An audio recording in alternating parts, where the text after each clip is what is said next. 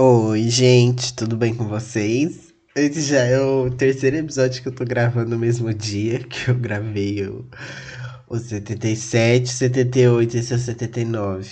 Então, vamos lá. Ai, gente, decidi gravar tudo, os roteiros estavam prontos, entendeu? É bom que daí é mais difícil de eu atrasar se já tiver gravado. É sobre tá tudo, tá bom? Tudo bem com vocês? Eu acho que esse episódio vai estar saindo na, na segunda ou na, no domingo. Ou sei lá que dia vai estar saindo. Gente, eu já tô assim, tá? E bem, uh, antes de começar o episódio, eu quero dar um aviso. Muita gente tá me pedindo para falar da série Cavaleiro da Lua, que ao que tudo indica, porque eu não cheguei a assistir, ela tem grandes referências com mitologia egípcia e eu vou fazer, mas eu preciso de tempo para assistir ela e ultimamente, né, como vocês estão Percebendo? Não tá rolando. Talvez eu assista agora nas férias do meio do ano, gente. Eu vou estar tá trabalhando, mas. É, vou estar tá de férias da faculdade. Então, talvez eu assista nas férias do meio do ano, tá bom?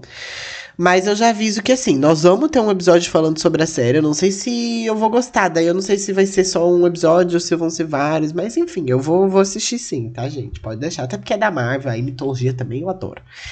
E bem, mas sem enrolação, tá? Hoje eu trago para vocês Serket, a deusa escorpião.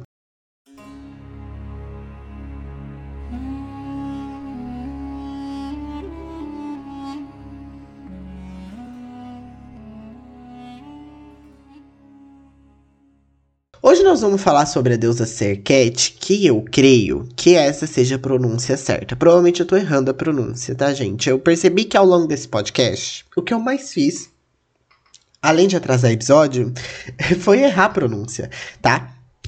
Então ela também é chamada de Selquis ou Selket, e ela é deusa da proteção, da cura é, e da magia. Ela geralmente é representada por um escorpião, é o símbolo dela, ou o Enki, né, gente? Aquela, aquela cruzinha egípcia.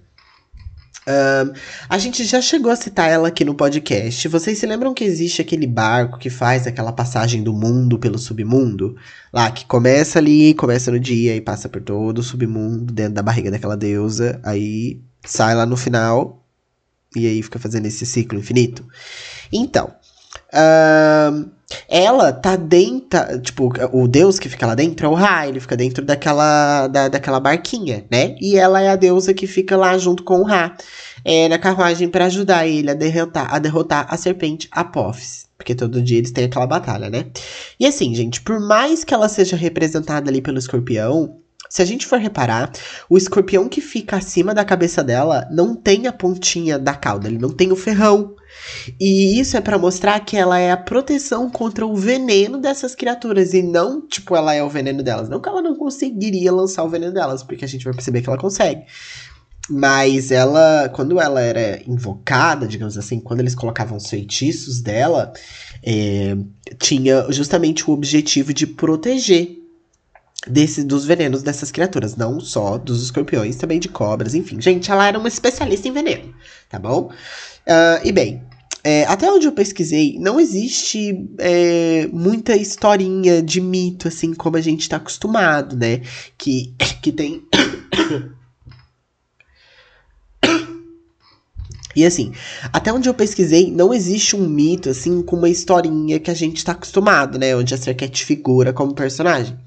Eu acho que é algo bem certo, na verdade, porque existem algumas fontes que dizem que ela existia já na criação do mundo, mas a gente lê algumas versões da criação do mundo egípcio, até uma quantidade considerável, né? E a gente não ouviu falar dessa Arquette. Então é bem certo, gente. Ela não, não tá naquelas historinhas que a gente tá acostumado de, de mitologia. Mas ela é trazida em, um, em duas bem interessantes, olha só. Em algumas versões, ela é incluída naquela história que eu já contei aqui no podcast sobre Osíris e Isis. Que o Osiris morre, etc, etc. Tem um episódio sobre, inclusive é bem legal, né? E aí, nessa história, gente, ela é incluída às vezes na hora que a Isis vai dar é, a luz ao Horus. Porque assim, vocês lembram, né? Tipo, Osiris morreu, aí a Isis reviveu ele pra eles fazerem um tchaca-tchaca na butiaca bem rápido.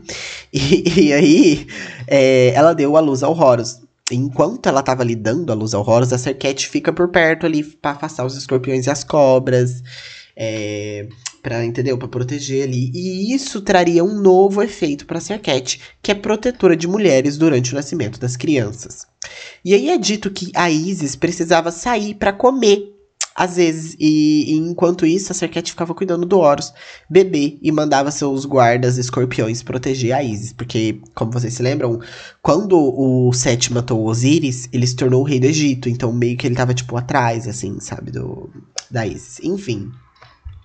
Ela é associa associada à maternidade porque teve uma vez que a Isis saiu para comer. E aí, gente, é, é, isso, tá? A Isis saía pra comer, porque esse é o negócio.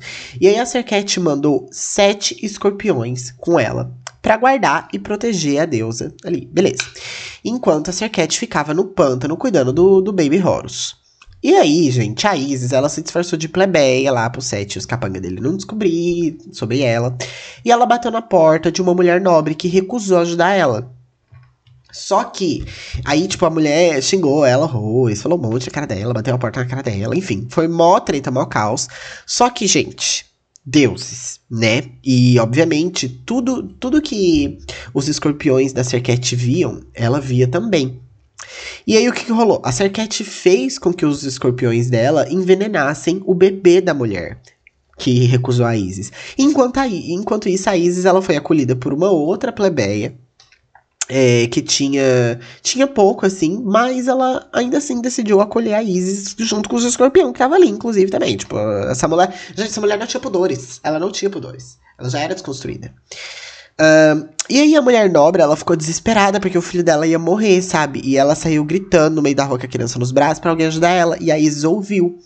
E é claro que a Isis perdoou ela, né? Mesmo que ela tivesse negado. Claro não, na verdade, né, gente? Porque a gente tá acostumado com os deuses sendo cuzão, né? Claro, é até um pouco forte da minha parte falar isso. Mas a Isis perdoou ela. É, mesmo que ela tivesse negado a ajuda mais cedo. Isso porque a Isis não queria que a criança pagasse pelo erro da mãe. Olha que humana. Que humana, né, a Isis? Ai, adorei.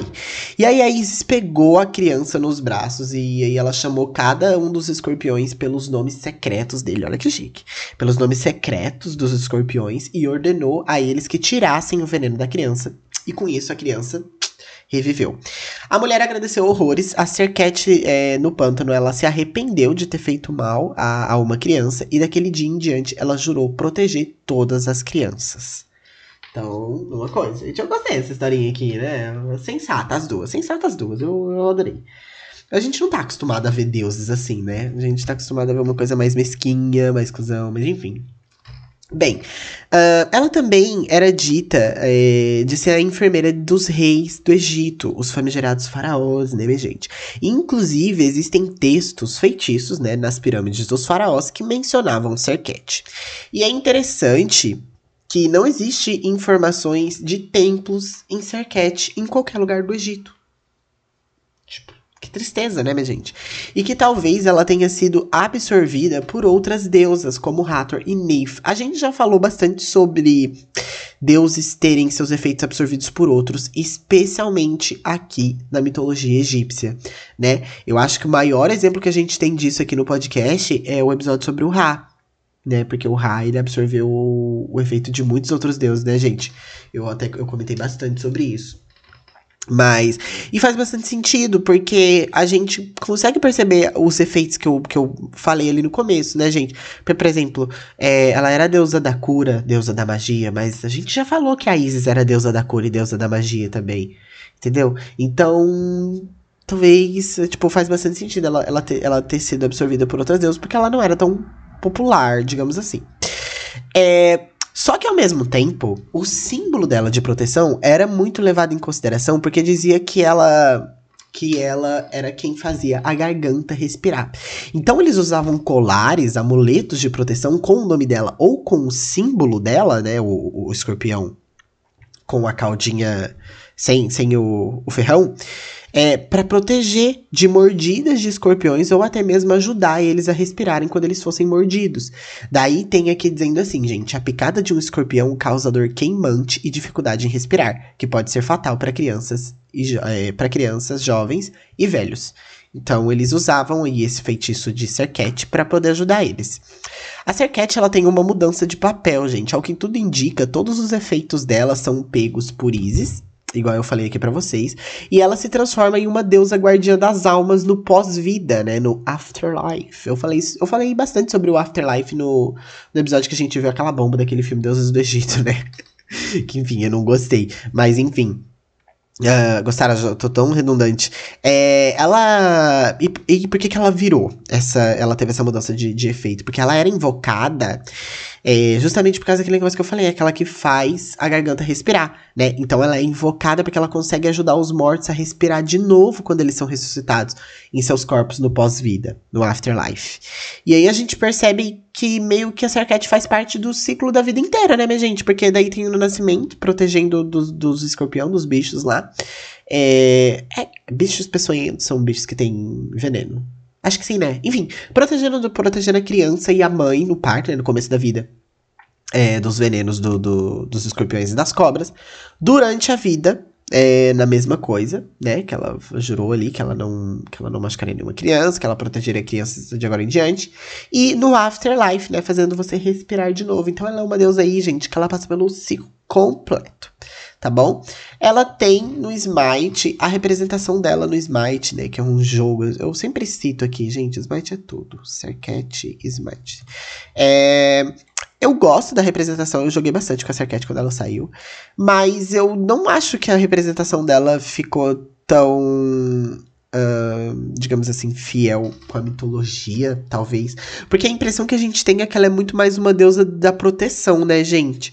E no Smite ela é uma deusa completamente do ataque, enfim. Não é nem porque no Smite ela manipula os, os venenos, porque a gente já entendeu que ela consegue. Mas é mais pela questão de que ela parece ser uma deusa mais defensiva, assim, enquanto no Smite ela é completamente ataque, né? Enfim. Uh, esse episódio foi bem curtinho, não tem muita informação sobre a Sercat, tá? Eu espero que vocês tenham gostado. Não se esqueçam de seguir o podcast no Instagram, arroba tudo de mitologia. E eu vejo vocês no próximo episódio, tá bom, gente? Tchau!